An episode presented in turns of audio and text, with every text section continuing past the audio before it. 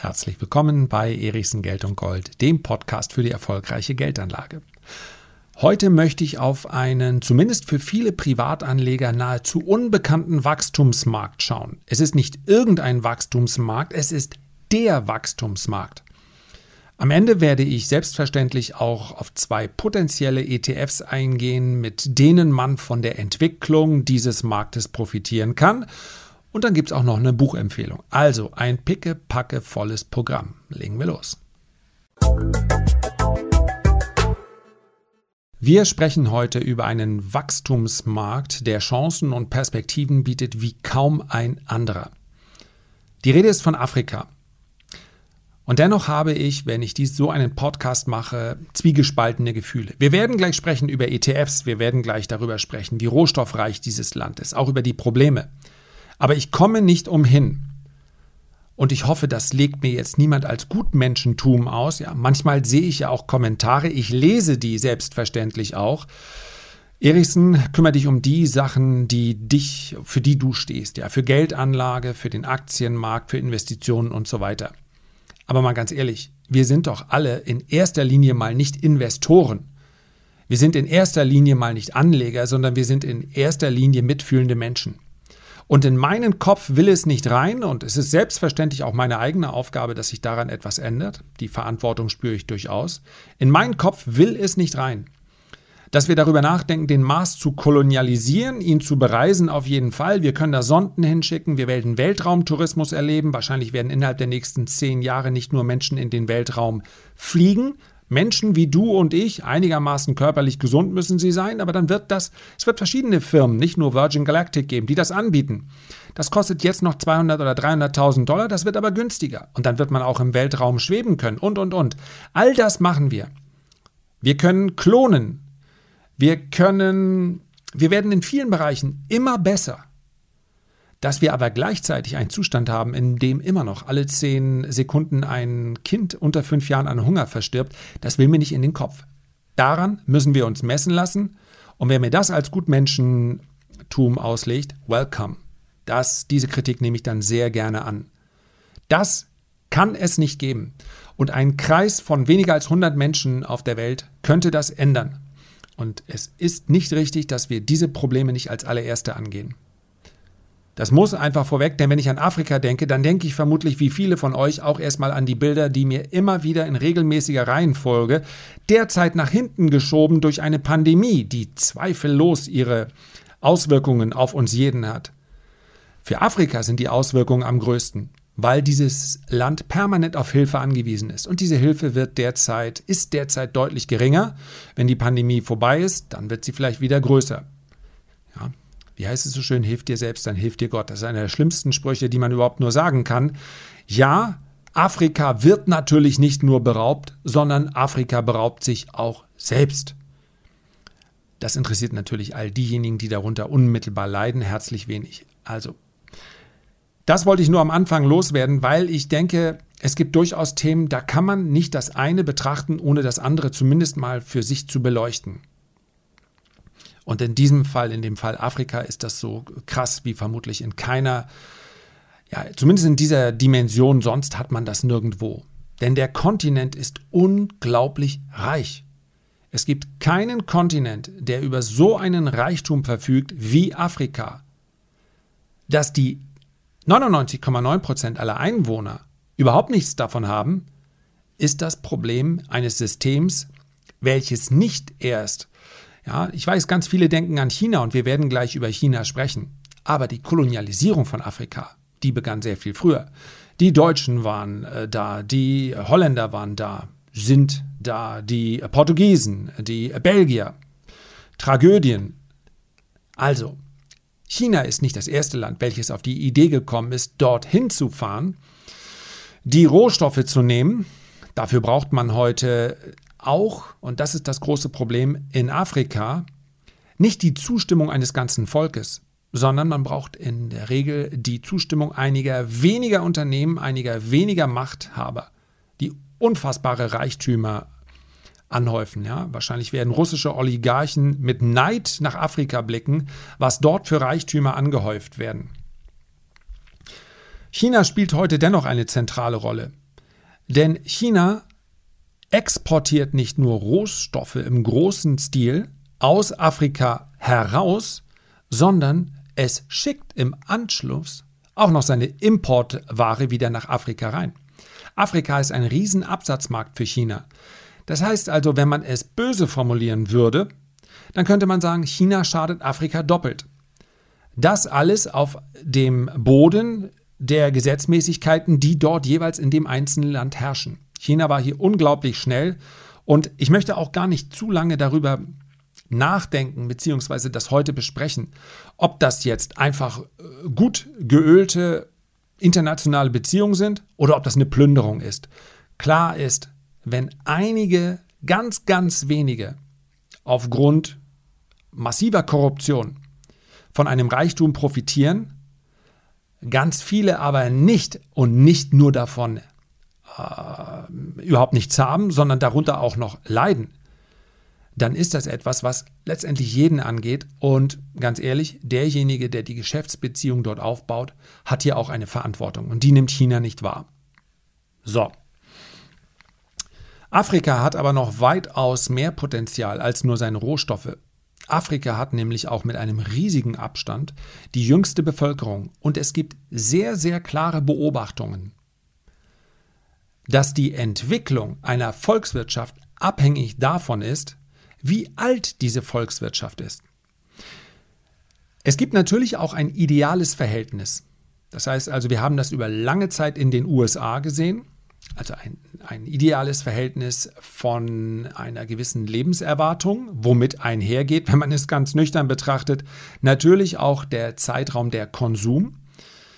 Insbesondere in wohlhabenden Ländern wird immer das obere Bevölkerungsdrittel das Kapital haben zu konsumieren. Das heißt also, es ist wichtig, wenn man das jetzt wirklich ganz nüchtern betrachtet, bitte bei, äh, das darf man nicht, da darf man sich keine Menschen dahinter vorstellen, ansonsten muss man sofort abbrechen. Aber das letzte Drittel, das oberste Drittel der Bevölkerung muss möglichst alt werden, um gut konsumieren zu können.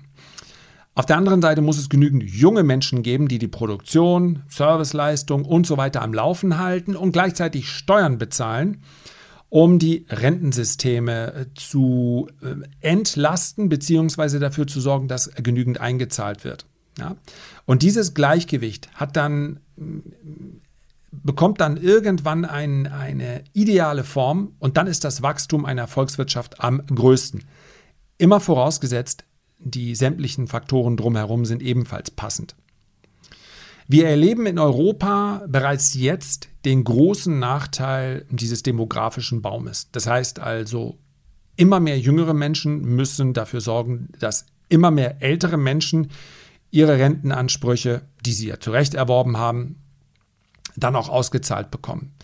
Das sehen wir als Entwicklung in sämtlichen Industrieländern. China kann das ein klein wenig ausgleichen, obwohl China sich dann natürlich mit seiner Ein-Kind-Politik auf lange Sicht selbst ins Knie geschossen hat.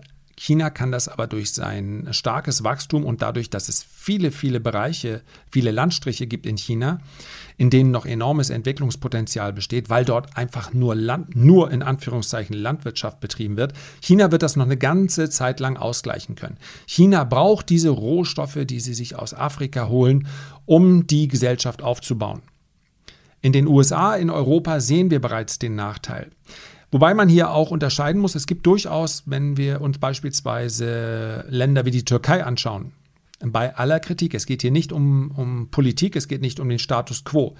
Die Türkei bringt beinahe alle Voraussetzungen mit, um in eine Phase des hohen Wachstums reinzukommen. Eigentlich ist hier die derzeit geltende Rechtsform, die derzeit geltende Politik der größte Hemmschuh.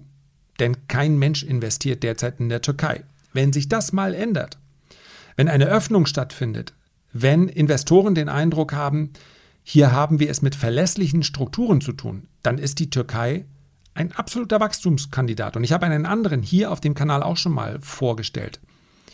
Wenn wir uns beispielsweise den, den äh, Irak anschauen oder den Iran. Alles sehr, sehr junge Gesellschaften. In Afrika ist das ganz besonders ausgeprägt. 2015 haben 1,2 Milliarden Menschen auf dem afrikanischen Kontinent gelebt. 2050, so die Schätzungen, werden es 2,5 Milliarden Menschen sein. Überwiegend junge Menschen. Und eine aufstrebende Volkswirtschaft braucht diese jungen Menschen. Wenn wir natürlich an Investments denken in Afrika, dann denken wir an Unsicherheit. Und ich wünschte, ich hätte jetzt an diesem Teil, ach, das wäre allzu schön, könnt ihr jetzt einfach zwei Aktien raushauen und sagen, mit diesen beiden Aktien macht ihr auf Sicht von 10 oder 15 Jahren nichts verkehrt. Mit diesen beiden Aktien könnt ihr massiv profitieren. Mit Direktinvestments in Afrika ist das relativ schwierig. Wenn man ganz, ganz zynisch wäre, dann könnte man sagen, ja, man kann profitieren von dem Rohstoffreichtum Afrikas. Man muss sich einfach chinesische Infrastrukturwerte anschauen. Vielleicht darf man das auch durchaus. Das ist der Teil, wo mein Podcast endet und wo ein jeder selbst für sich das entscheiden muss. Ich glaube, dass ein Nicht-Investment immer noch etwas anderes als, ist als ein Nicht-Konsum. Ja, durch meinen Konsum kann ich unmittelbar beeinflussen, was in der Welt passiert. Durch meine Investitionen nur sehr bedingt. Denn wenn ich eine Aktie kaufe, ich denke, da erzähle ich euch nichts Neues, bekommt das Unternehmen gar nichts davon. Wenn ich eine ETF kaufe, auch nicht. Der Verkäufer der Aktie, aber das ist nicht das Unternehmen, der bekommt das Geld. Da könnten wir stundenlang drüber sprechen. Ich stelle euch hier letztendlich vor, was ihr macht, ist immer eure Entscheidung. Und einen Kontinent links liegen zu lassen mit Investments hilft dem Kontinent auch nicht. Das ist ein sehr, sehr schwieriger Prozess. Es gibt im Prinzip nur ein Land in Südafrika, in welchem man über Direktinvestments nachdenken kann, und das ist Südafrika. Südafrika gilt auch derzeit als das einzige Schwellenland in Afrika. Südafrika hat allerdings eine eigene, eine sehr eigene Wirtschaft, eine sehr rohstofflastige Wirtschaft. Äh, Südafrika ist abhängig vom Goldpreis, verschiedenen anderen Rohstoffen. Man hat mit einem Investment in Südafrika den afrikanischen Kontinent sicherlich nicht abgedeckt. Es gibt große Beteiligungsgesellschaften wie etwa Nespers. Das ist ähm, ja unter anderem kennt man sie vielleicht durch ihre äh, Beteiligung an, an vielen, auch an vielen chinesischen Firmen, auch an anderen Firmen aus den Schwellenländern. Damit deckt man allerdings auch nicht den afrikanischen Kontinent ab. Vor diesen Schwellenländern sind die sogenannten Frontier Markets, das heißt also Länder, die so langsam aus dem Status eines Entwicklungslandes herauswachsen, aber auch noch nicht auf dem Status eines Schwellenlandes sind. Man könnte hier für Afrika beispielsweise nennen Marokko, Nigeria, Kenia, Ghana. Das sind Länder, die sind auf dem Sprung zum Schwellenland. Auch hier habe ich mich umgesehen. Es gibt hier einfach nichts, wo ich sagen, allein schon die Börsen sind so klein teilweise. Deswegen ist es auch ein Problem für ausländische Investoren hier aktiv zu werden. Wenn eine BlackRock sagen würde, wir gehen jetzt mal in den marokkanischen Aktienmarkt rein, ja, Nigeria hat noch eine Sonderstellung. Nigeria hat zum Beispiel eine sehr hohe Affinität zu den, äh, ich glaube, beinahe jeder Jugendliche unter 18 in Nigeria hat ein Smartphone. Das sieht man natürlich in anderen Ländern in dieser Ausprägung nicht. Aber wie gesagt, das sind sehr regionale Komponenten. Wenn eine BlackRock kommt und sagt, wir wollen in den kenianischen Aktienmarkt investieren, da haben die selbst mit ihren Mindestinvestments den kenianischen Aktienmarkt gekauft. Das ist natürlich nicht der Plan. Denn wenn du einen Markt alleine kontrollierst, ja, dann ist die Frage, wer kauft dir die Anteile denn irgendwann ab, wenn du hier mal wieder aussteigen willst? Ganz davon ab, dass es selbst in diesen Ländern gewisse Auflagen gibt, wie hoch der Anteil, so langsam wächst hier die Sensibilität, wie hoch der Anteil der ausländischen Investoren sein darf. Das ist leider bei einer Börse relativ gut zu erkennen und äh, gut zu messen. Leider deshalb, weil es bei Direktinvestments, beispielsweise von chinesischen Firmen, kaum eine, so etwas wie ein Kartellamt in Afrika, und ich möchte es nicht pauschalisieren, aber natürlich sind diese Schattenstaaten, natürlich ist Korruption ein unglaublich großes Problem. Und wenn man mit genügend Geld ankommt, dann kann man in den Staaten schalten und walten, wie man möchte. Letztendlich haben wir einen Großteil aller Länder immer noch regiert von Diktatoren in Afrika. Und wenn du die entsprechend unterstützt, dann machst du dort Geschäft. Also, die Aktienmärkte sind zu klein. Was gibt es für eine Alternative? ETFs. ich habe mir die beiden einzig relevanten angesehen und ich möchte einmal auf die beiden eingehen. Wir haben hier einmal den MSCI EFM Africa Top 50 Capped Swap. Den Swap könnt ihr vergessen, ist im Übrigen relativ egal. Die Anzeige habe ich früher häufiger mal bekommen, ob ein ETF physisch oder synthetisch replizierend ist. Also das, was dahinter steht, ja. Das ist relativ egal. Das mm, ein, eine Replikationsmethode, die synthetisch ist, macht den ETF nicht unsicherer. Sein rechtlicher Status ist genau der gleiche, selbst wenn er physisch replizierend ist. Das nur als kleiner Hinweis am Rande. Man sieht schon, dass der ETF sich nicht allzu großer Beliebtheit erfreut. Der in diesem ETF, obwohl es nur so wenige gibt, sind nur 32 Millionen Euro investiert. Die Kostenquote mit 0,65 Prozent geht einigermaßen. Schaue ich mir dann aber die Werte an, in die dieser ETF investiert, dann stelle ich fest, er heißt zwar Afrika Top 50, tja, aber ein Großteil der 50 wichtigsten Unternehmen in Afrika kommt dann wiederum aus Südafrika. Das heißt, wir haben einen Anteil von fast drei Viertel, also 74 Prozent Südafrika, 15,3 Prozent Ägypten, 8,9 Prozent Kenia und so weiter. In wenn wir uns die Aktien anschauen, das, die größte Gewichtung ist Safaricom, das ist ein kenianisches Unternehmen, Naspers, das ist die Beteiligungsgesellschaft, die ich angesprochen habe, Commercial International Bank ist eine ägyptische Bank, ähm, El Svedi Electric ist ebenfalls ägyptisch. Und dann kommen First Rand Standard, Implats Anglo Gold, Sibiane ist ebenfalls ein Goldunternehmen, Goldfields auch, also alles Südafrika. Das bildet den afrikanischen Kontinent nicht ab. Dann kann ich auch direkt nach Südafrika schauen. Da gibt es mehrere ETFs. Der andere ist der Luxor Pan-Afrika ETF.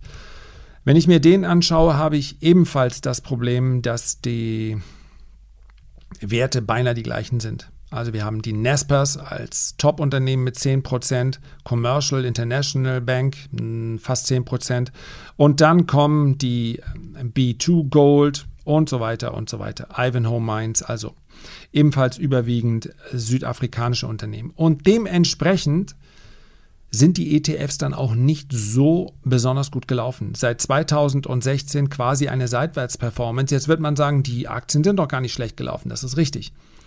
Aber wir haben natürlich das Währungsrisiko hier auch noch. Und der südafrikanische Rand, der spielt eine große Rolle. Die Schwankungen sind zu groß. Das heißt, am Ende des Tages hoffe ich, ich würde es mir wünschen, dass dieser Podcast trotzdem für euch etwas gebracht hat. Wir kommen gleich noch auf die, eine ganz konkrete Buchempfehlung, die, mm, ja, die, ich glaube, es wird euch Spaß machen. Ich möchte aber vorab auf eines, um eines bitten. Solche Themen, sind die interessant für euch? Wenn ich also am Ende zu dem Entschluss komme, Afrika ist interessant, mm, der Markt ist unglaublich interessant, die Wachstumsperspektiven, ich bin mir sicher, auf Sicht von, wenn ich heute einen Afrika-ETF breit gefächert kaufen könnte, auf Sicht der nächsten 20 Jahre habe ich einen, wahrscheinlich einen 1000%er oder mehr drin. Momentan finde ich aber nichts, wo ich mit gutem Gewissen sagen kann, Warum nicht mal als spekulative Beimischung? Also, wenn euch solche Themen trotzdem gefallen, dann würde ich mich freuen, wenn ihr den Podcast, wenn ihr euch die Zeit kurz nehmt, um A, den Podcast zu abonnieren. Dann sehe ich nämlich, aha, mehr Menschen haben sich das angehört. Und dann habe ich auch das Gefühl, okay, mit deinen Themen bist du auf der richtigen Fährte. Und wenn ihr euch die Zeit nimmt, vielleicht ein, ein Feedback oder einen Kommentar zu hinterlassen, dann äh, freue ich mich natürlich auch darüber. Ich freue mich einfach dass dieser Podcast es immer wieder schafft auf Platz 2 hinter dem Handelsblatt. Was machen wir da? In den letzten drei Wochen zweimal, dreimal, dreimal Platz 2 hinter dem Handelsblatt. Entweder kaufe ich alle Handelsblätter und streiche dann die äh, Podcast-Werbung raus. Das, ist, das wird teuer. Oder ich vertraue einfach auf euch. Also abonniert ihn gerne und äh, ich freue mich drüber. Und abschließend habe ich jetzt noch ein Buch das Buch ist schon älter, das muss ich dazu sagen. Und das Buch ist so ähnlich wie dieser Podcast, natürlich, weil es, lasst mich schauen, ich blätter mal, weil es rund 470 Seiten hat, natürlich deutlich ausführlicher. Aber auch hier, wer und das möchte ich von vornherein sagen, wer erwartet, er liest das Buch und anschließend hat er fünf Aktien zur Hand, die man kaufen kann, äh, der wird enttäuscht sein. Aber den Markt zu verstehen und zu wissen, wo muss ich vielleicht suchen? Ja, ich habe hier jetzt in 20 oder 25 Minuten bin ich natürlich auch nicht jeden einzelnen Aktienmarkt durchgegangen. Es gibt durchaus auch Gesellschaften, bei denen es sich lohnen mag, mal drauf zu schauen. Und selbst wenn man nur mal 0,5 Prozent investiert, ja, wenn die so laufen, dass aus diesem 0,5 Prozent Depotanteil in zehn Jahren ähm, eine Ver10 oder Ver20 oder Ver30-Fachung rauskommt und wir sprechen hier über einen Markt, der das Potenzial hat, dann lohnt es sich ja vielleicht auch etwas Recherche zu betreiben. Und mir hat bei der Recherche schon vor vielen Jahren geholfen Hartmut Sieper. Investieren in Afrika, profitieren auch Sie vom Reichtum des schwarzen Kontinents. Ist erschienen im Finanzbuchverlag. Und bitte, bitte seid nicht sauer auf mich, wenn es das Buch vielleicht gar nicht mehr gibt. Es ist, ähm, das habe ich gar nicht überprüft jetzt in diesem Moment. Mm, es geht auch sehr viel um Geschichte. Ich gebe ganz offen zu, ich habe auch einiges übersprungen, weil auch ich natürlich immer dahin gegangen bin, wo ich sage, jetzt komm, okay, äh, ein Teil der äthiopischen Kirche ist, ähm, äh, ja, es geht der orientalisch-orthodoxen Kirche und so weiter. Ich gebe zu, das habe ich übersprungen. Weil ich natürlich auf die Key Facts raus wollte. Ich habe sozusagen das Querlesen ganz aktiv betrieben. Aber wen das interessiert, hier ist zu den wichtigsten Ländern, auch zur Entwicklung des Islam in Afrika und so weiter, ganz ausführlich was beschrieben. Und wer sich das durchliest, der wird anschließend Afrika besser verstehen. Und so ganz groß sind die Alternativen dessen, was wir derzeit Feierabend machen, ja auch nicht. Es ist eine Empfehlung, ohne dass ich überprüft habe, ob hier tatsächlich das Buch jetzt noch verfügbar ist im Moment. Äh, ich verspreche, ich werde meins nicht überteuert irgendwo auf Zweitbörsen verkaufen. Es gibt sicherlich auch andere. Das habe ich gelesen, das hat mir gefallen. Aber ansonsten keinerlei Kooperation. Ich kenne Herrn Hartmut Sieper gar nicht. Also, das war es für heute. Schwieriges Thema, welches uns aber, glaube ich, in den nächsten Monaten und Jahren weiter beschäftigen wird. Sobald ich eine Gelegenheit sehe, dann werde ich die hier ganz exklusiv mal für euch auch weitergeben. Denn der Kontinent ist so spannend und wer ein oder mehrmals da war, wird spüren, es entsteht auch eine unglaubliche Energie dort. Also bei all dem, was sich dort bewegt, bei all dem Leid, was man auch sieht, das Land ist faszinierend. Ich kann es nicht anders sagen. Der Kontinent. Herzlichen Dank für deine Aufmerksamkeit. Ich freue mich, wenn du dir die Zeit nimmst, ein Feedback oder einen Kommentar zu hinterlassen. Und am allermeisten freue ich mich, wie immer, wenn wir uns an dieser Stelle beim nächsten Mal wieder hören. Hab aber eine gute Zeit bis dahin. Liebe Grüße, dein Lars.